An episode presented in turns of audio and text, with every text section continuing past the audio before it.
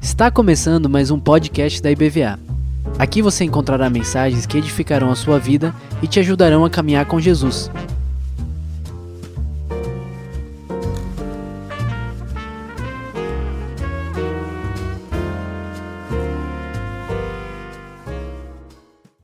Aleluia, louvado seja Deus. Podem se assentar, queridos irmãos, queridas irmãs. Eu gostaria de falar nessa manhã sobre uma característica do nosso Pai. Nosso Pai é um Pai de festa. Amém? Quantos de vocês creem nisso? A gente pode ver isso na parábola do filho pródigo, quando ele recebe aquele, aquele rapaz, em tantos outros textos que Deus faz questão de festejar, Deus faz questão de alegria. Deus, em Sua Santa Palavra, nos conclama dizendo: regozijai-vos. É uma ordem de Deus que nós nos alegremos, porque motivos não nos faltam. E eu queria falar um pouco sobre isso. Deus de festa. Às vezes a gente tem uma dificuldade de chorar com a, se alegrar com aqueles que se alegram. Para a gente é muito natural às vezes chorar com aqueles que choram, porque as pessoas que estão passando por uma dificuldade são muito notórias e a gente sente o dever muitas vezes de se solidarizar, mas as pessoas que se alegram muitas vezes nós ficamos com certa dificuldade, exatamente porque parece que a alegria é um, é um movimento que não precisa de companhia. É engraçado algumas vezes. E, e essa característica é uma característica que nós precisamos nutrir, nós precisamos ter nas nossas vidas, porque o nosso Deus tem essa característica. Queria aprofundar um pouco desse assunto, pedindo a você que abra as Escrituras, lá em Mateus, no capítulo 22. O foco vai estar no capítulo seguinte, mas eu queria contextualizar, então a gente vai começar esse texto no capítulo 22, Mateus 22 partir do verso 42, diz assim a palavra do Senhor: Jesus lhes disse: Vocês nunca leram as Escrituras? A pedra que os construtores rejeitaram tornou-se a pedra angular. Isso vem do Senhor e é algo maravilhoso para nós. Portanto, eu lhes digo que o reino de Deus será tirado de vocês e será dado a um povo que deu os frutos do reino. Aquele que cair sobre esta pedra será despedaçado, e aquele sobre quem ela cair será reduzido a pó. Preste atenção nisso. Quando os chefes dos sacerdotes e os fariseus ouviram as parábolas de Jesus, compreenderam que ele falava a respeito deles. Então eu quero chamar a sua atenção que esse conjunto de parábolas que o Senhor Jesus está contando aqui, Mateus 21, perdão, não é isso? Mateus 21, então. Me perdoem. Mas, de todo modo, vocês acompanharam aí, não precisa eu ler de novo, não, né? Acompanharam. Repare que o Senhor Jesus está dizendo que o reino de Deus seria tirado deles, daquelas pessoas, e dado a um povo ou a, outra, a outras pessoas que dariam frutos do reino. Então, nosso Deus está, nosso Senhor Jesus está ensinando que aquele povo ali, de alguma maneira, não seria digno do seu reino, das suas palavras. É sobre esse assunto, ou seja, judeus e gentios, que o Senhor Jesus está falando. Pela sua graça, a palavra de Deus nos revela que Cristo veio para o que era seu, ou seja, os seus, que eram judeus, os seus pares, mas os seus não receberam e diz lá no Evangelho de João que a todos quantos o receberem, deu-lhes o poder de serem tornados filhos de Deus, ou seja, todos se tornaram heranças da promessa de Deus, mesmo não sendo originalmente judeus ou chamado povo de Deus, ou seja, cada um de nós que também somos chamados pelos judeus de gentios. Eu estou ah, falando desse primeiro primeira camada de revelação aqui a respeito das escrituras para vocês entenderem que a parábola que vem a seguinte, a, a seguir, melhor dizendo, ela é, está dentro deste mesmo, dessa mesma realidade. Então, vejamos.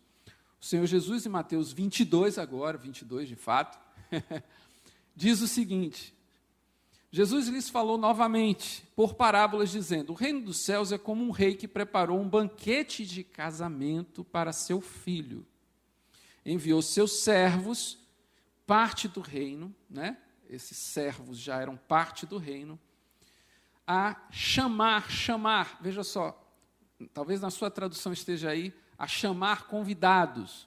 Nos originais nós temos essa palavra repetida, então chamar insistentemente pessoas que lhe eram familiares, ou seja, então está se tratando mais uma vez do povo judeu para o banquete, dizendo-lhes que viessem, mas eles não quiseram vir.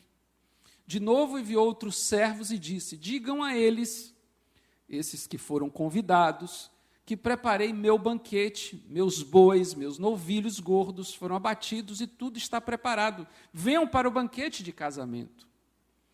Mas eles não lhes deram atenção e saíram, um para seu campo, outro para seus negócios. Ou seja, representando uma indiferença do chamado desse rei. Os restantes, agarrando os servos, maltrataram-nos e os mataram. Algumas pessoas, é, alguns teólogos chegam a traduzir essa parte do texto dizendo que esses servos, nesse caso, representam os profetas que durante muito tempo avisaram aos judeus a respeito da revelação de Jesus Cristo e eles não aceitaram. E acabaram que muitos desses profetas realmente foram perseguidos, foram mortos. O rei ficou irado e, enviando o seu exército, destruiu aqueles assassinos. Então, representa o juízo de Deus, e queimou a cidade deles. Então disse a seus servos: O banquete de casamento está pronto, mas meus convidados não eram dignos. Vão às esquinas e convidem para o banquete todos os que vocês encontrarem. Então, o chamado de Deus, Deus chama a todos os homens para a festa independente de qualquer coisa. Então os servos saíram para as ruas e reuniram todas as pessoas que puderam encontrar, gente boa, gente má, e a sala do banquete de casamento ficou cheia. Mas quando o rei entrou para ver os que estavam jantando, ou os convidados, em algumas traduções, à mesa, notou ali um homem que não estava usando veste nupcial. E lhe perguntou: Amigo, como você entrou aqui sem veste nupcial? O homem emudeceu. Então o rei disse aos que serviam: Amarrem-lhe as mãos e os pés, lancem-no para fora das trevas, nas trevas, ali haverá choro e ranger de dentes. Pois muitos são chamados, mas pouco, poucos escolhidos. Veja que essa, essas palavras, elas têm uma tradução que é interessante, eu queria, queria chamar a atenção de vocês, é como se muitos foram convidados, chamados é no sentido de serem convidados para, para essa festa, mas poucos foram selecionados dentre aqueles que estavam sendo chamados, ou seja, nem todo chamado necessariamente seria ali selecionado, porque exatamente não estava com as vestes apropriadas para estarem ali. Ficou claro somente a história para vocês entenderem todo esse contexto, essa primeira camada de percepção a respeito do texto. E eu queria que a gente trouxesse alguns, algumas percepções, alguns ensinamentos que também estão aí, algumas, em algumas situações subentendidos, algumas vezes muito claros. Um primeiro princípio é que o nosso Deus é esse rei. Isso muito claramente não poderíamos questionar essa realidade. E é um Deus de festa. Deus é um Deus essencialmente de festa, gosta de festejar. A gente entra no ambiente do Antigo Testamento, você vai perceber, e lá, como eu disse para vocês, tem essa ordem de Deus: regozijai-vos, alegrem-se. Ou seja, Deus fica contente com pessoas que festejam, que se alegram em Sua presença. Deus estabeleceu diversos momentos em que o povo tinha que parar tudo para festejar. Veja como nós, na mentalidade da correria, não entendemos muitas vezes a necessidade de determinados marcos na nossa vida. Eu acabei de vir de um, uma viagem. Minha esposa foi contemplada com a, com a viagem no trabalho. Acabou de sair do trabalho, mas conseguiu estar é, é, tá com essa viagem aí. A gente conseguiu fazer uma viagem lá para o Beto Carreiro World, né?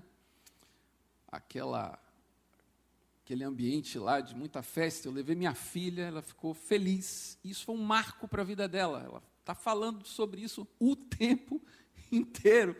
Todo mundo que ela encontra, que brinquedo que ela foi, aquela coisa extremamente eufórica por ter vivido uma experiência de alegria, uma experiência de festa. Veja, eu fico me perguntando às vezes por que não somos assim? Por que não cativamos? Por que, que não estendemos a alegria?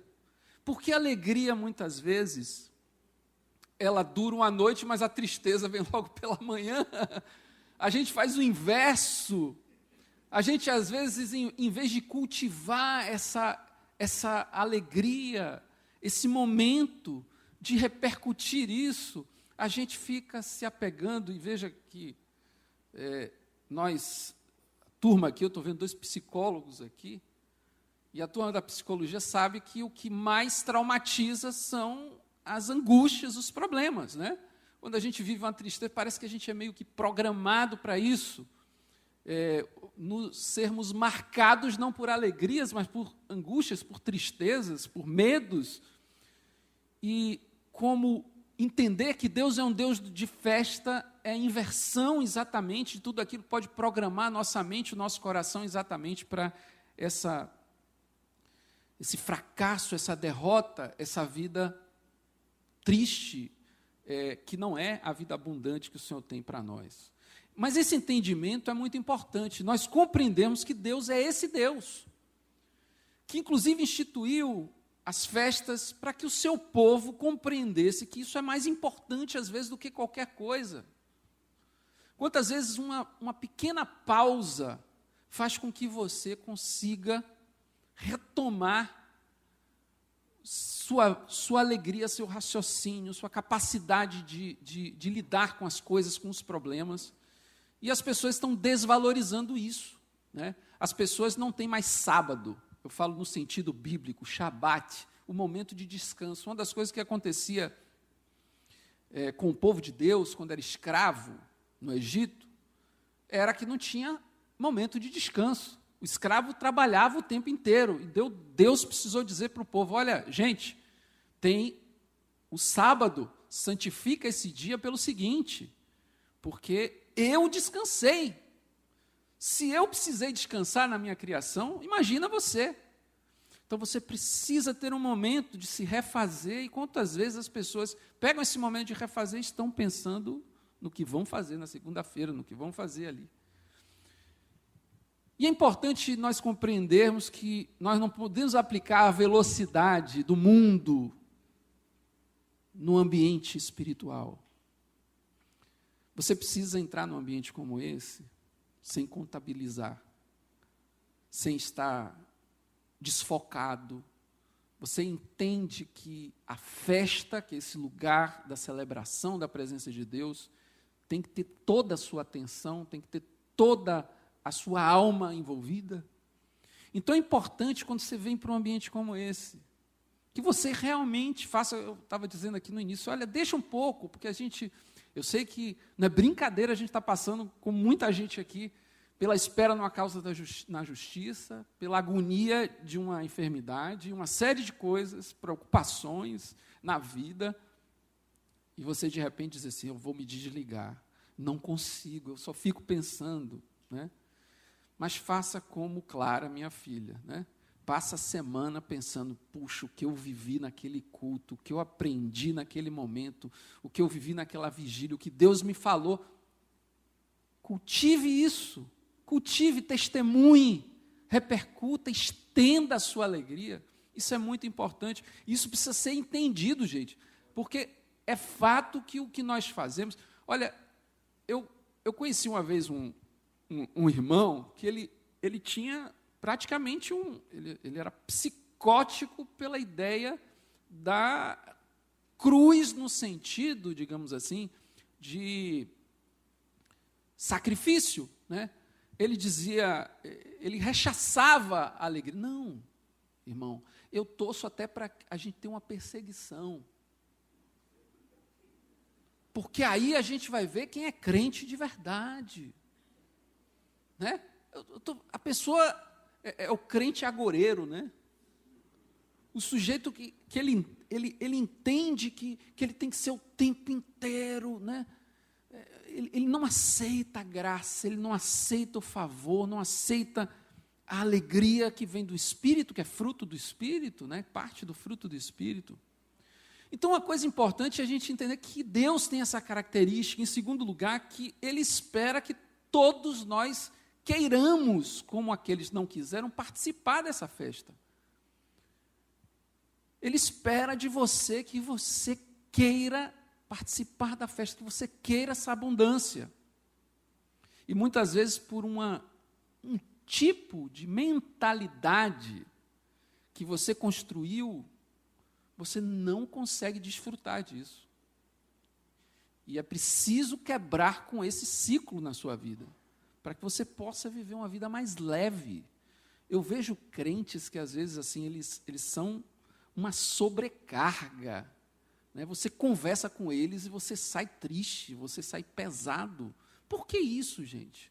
Exatamente porque essas pessoas entenderam a vida cristã, o evangelho dessa forma tem que sempre né, ter os sacrifícios, fazer as coisas.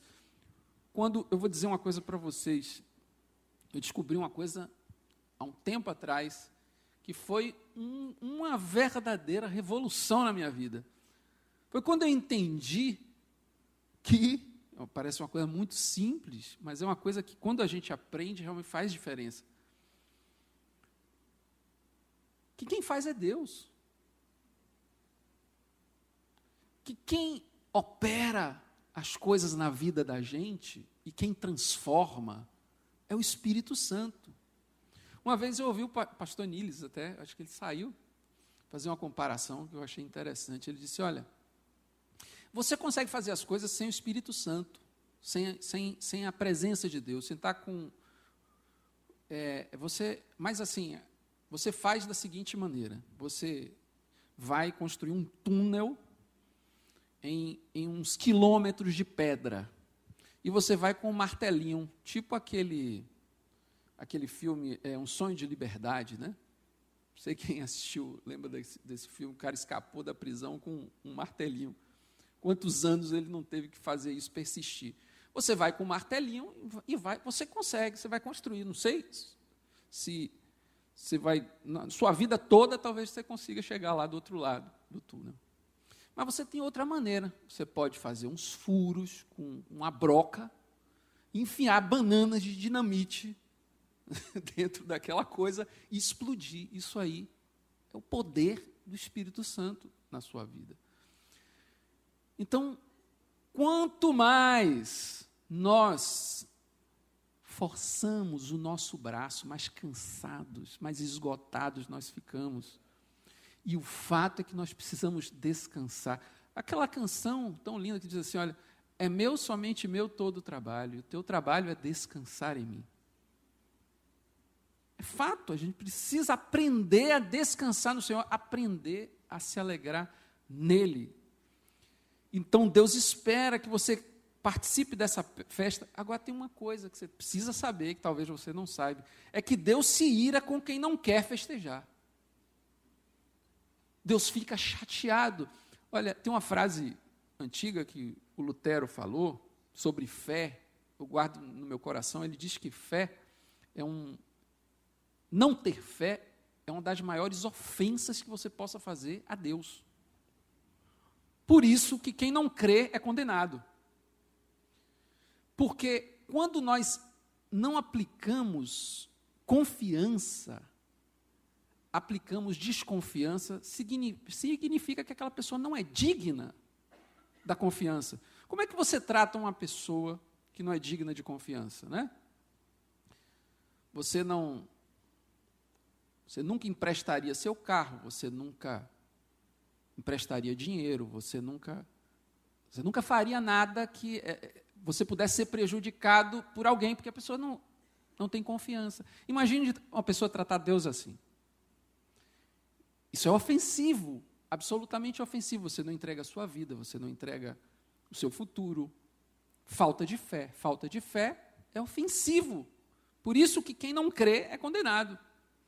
Então, perceba, Deus se ira com quem não quer entrar no seu ritmo, com quem não quer entrar na sua festa.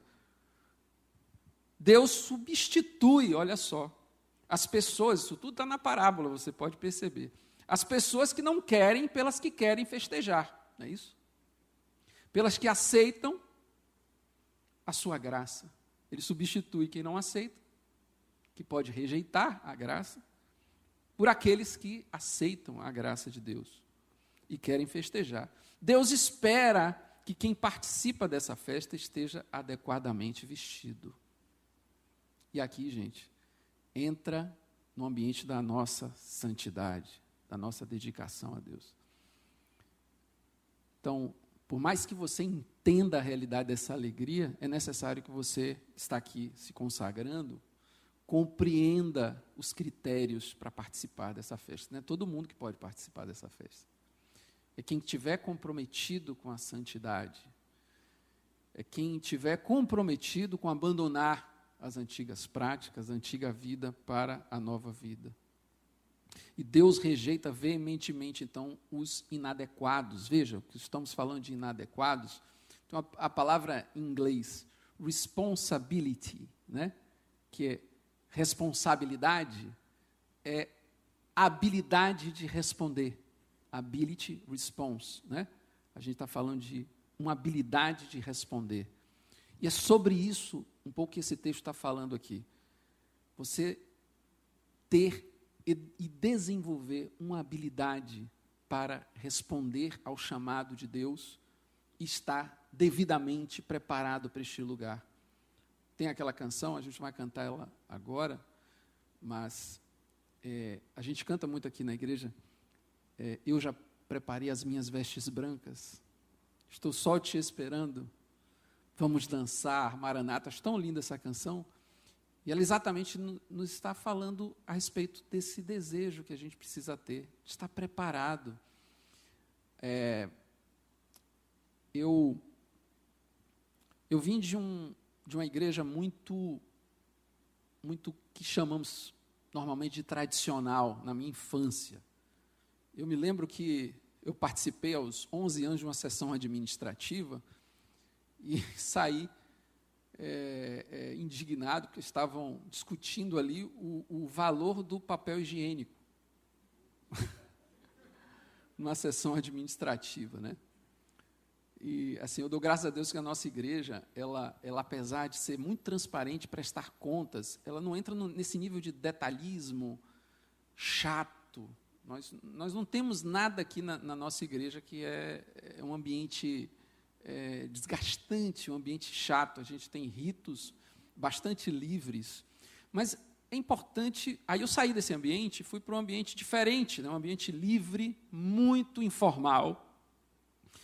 E meio que passei uma fase da minha vida negando, achando que todo tipo de rito era repressivo, né? era estar reprimido espiritualmente. Qualquer tipo de coisa que a gente fizesse com um pouco mais de formalidade, um pouco mais de comportamento, assim, um pouco mais de, de cuidado, seria estar barrando né, a liberdade que nós temos.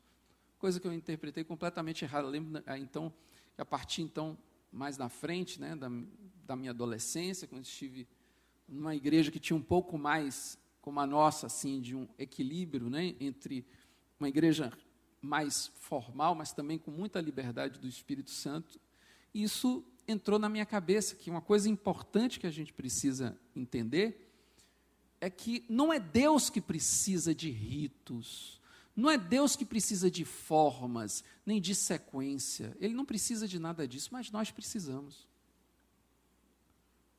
E de que forma nós precisamos? Por exemplo, você entrou nesse culto e a primeira coisa que você começou a fazer foi priorizar o seu foco em Deus louvar a Deus. Porque muitas vezes a gente chega sobrecarregado. Eu não sei se já aconteceu com você, com certeza deve ter acontecido algumas vezes. Você não estava nem com vontade de ir para o culto. E foi o melhor culto da sua vida. não é? Você, então você chega sobrecarregado e você precisa então entrar no ritmo. Você precisa se ambientar. Então você canta louvores, você ora, você busca a Deus. Por quê? Porque sua mente, naturalmente, ainda mais no tempo que nós vivemos, fica tendendo a se dispersar. Você quer olhar para outras coisas, você quer pensar nos seus problemas. Então o rito não é porque Deus precisa disso, mas é porque a nossa alma precisa. E assim, é dessa forma que você vai se tornando hábil, habilitado para responder. É dessa forma que você vai se tornando capaz de responder. E quanto mais você faz isso, mais responsável, no caso você fica, mais em condições de viver a festa, de estar habilitado para viver a festa de Deus você fica. Então você entende porque a gente precisa cultivar isso no nosso dia a dia? Você entende? Às vezes, é, nós entramos num ciclo de formas de fazer as coisas, como um devocional, como um culto doméstico, ou qualquer outra coisa que nós fazemos como hábito, ou orar antes de se alimentar, como coisas automáticas. Mas se nós compreendemos que isso é parte do desenvolvimento da habilidade para viver a festa que Deus quer que nós vivamos, tudo muda, não é verdade? Então é isso que eu quero convidar você nessa manhã. Que você tome consciência de que Deus está te convidando para uma festa. E que você precisa responder colocando essas vestes brancas. Que você precisa corresponder fazendo da sua vida um culto, fazendo da sua vida um constante exercício para estar apto para essa festa. Quais pessoas que muitas vezes não querem enxergar são aquelas pessoas que desprezaram essa festa. As pessoas que estão indiferentes a isso, as pessoas que não dão crédito à palavra que ouvem, as que têm tendo saído das ruas, tendo saído do pecado, não se vestem adequadamente. Todas essas pessoas são inadequadas para esse momento e eu não quero que você seja encontrada, não quero que você seja encontrado como uma dessas pessoas. Deus é um Deus de festa, está fora desta festa não é uma opção. Fora da festa não existe prazer, não existe alegria, existe uma vida, inclusive, de mediocridade espiritual. Hoje é mais um dia que Deus lhe chama para desenvolver, então, responsibility, habilidade de responder. Deus está aqui, nesse lugar, porque quer te capacitar para você viver a alegria e a abundância que Ele tem para a sua vida. Amém? Vamos ficar de pé para a gente fazer uma oração? Aleluia.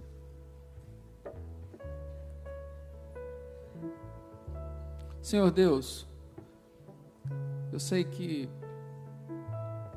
o Senhor nos diz na Sua palavra que Aqueles que respondem ao seu chamado são os seus selecionados. E nós queremos estar entre esses. Nós queremos ouvir a tua voz e não fazer pouco caso. Nós queremos ouvir. Nós, nós não queremos viver também uma vida que muitas vezes interpretamos. Quantas vezes a vida cristã de alguns irmãos, de algumas pessoas que nós nos encontramos, se torna tão pesada pela maneira como elas entendem a relação contigo. Nós sabemos que temos nossas obrigações de obedecer, de sermos pessoas que, além de responder ao teu chamado, estão tem que buscar a Deus. Isso às vezes exige disciplina e tantas coisas. Mas no meio disso, Senhor, não deixa que a nossa vida se torne um automatismo, se torne simplesmente um um viver vazio, Senhor. Mas que em nome do Senhor Jesus possamos viver a festa, o regozijo do Deus de festa. Senhor, cada um aqui que esqueceu o que é, que é um Shabat, que esqueceu o que é ter paz, e às vezes pode até ter uma parada, mas a mente não para está completamente congestionada, como um grande engarrafamento. Senhor, em nome de Jesus, Faz isso, Senhor. Isola essa mente, esse coração para subir aos céus, para os lugares mais elevados, para viver o amor, para viver a graça, para viver a virtude de ser alguém que participa da festa de Deus, o Rei dos Reis, o Senhor dos Senhores, que montou um casamento e quer nos levar para as bodas com o Senhor Jesus Cristo. Que esta, esta esperança, esta, esta vontade, este desejo, Senhor, nos mova a todo tempo, Senhor, para que vivamos uma vida muito mais leve, muito mais alegre, muito mais cheia de paz, Senhor. Como estamos vivendo em tempos tão confusos, tão conflituosos. Até a religião está vivendo uma coisa muito pragmática, até, até as igrejas, até as mensagens, até as posturas estão se tornando coisas tão, tão compactas. Mas nós sabemos, Senhor, que o Senhor é o Deus que alarga o tempo, faz o tempo, Senhor, se tornar algo proveitoso. E como muitas vezes vivemos algumas experiências, Senhor, que parece que, que o tempo está passando mais devagar. Essas são as experiências da alegria na tua presença, do teu gozo. Possamos viver isso e, além disso, aprendemos a repercutir, a continuar, a reverberar, a fazer com que esta, com esta alegria, Senhor, permaneça. Ó Senhor, nos ajuda a aprender a segurar a alegria. Senhor, em nome de Jesus, é isso que eu te peço. Aqui para cada um que está nesse lugar, faz com que cada um tenha aqui a habilidade de reter a alegria, de reter a paz em sua alma, de valorizar aquilo que vive de bom, não aquilo que vive de ruim. Senhor, em nome de Jesus, que seja assim para uma vida mais leve, mais abençoada na tua santa presença. É isso que eu te peço em nome de Jesus. Amém. Vamos cantar essa canção.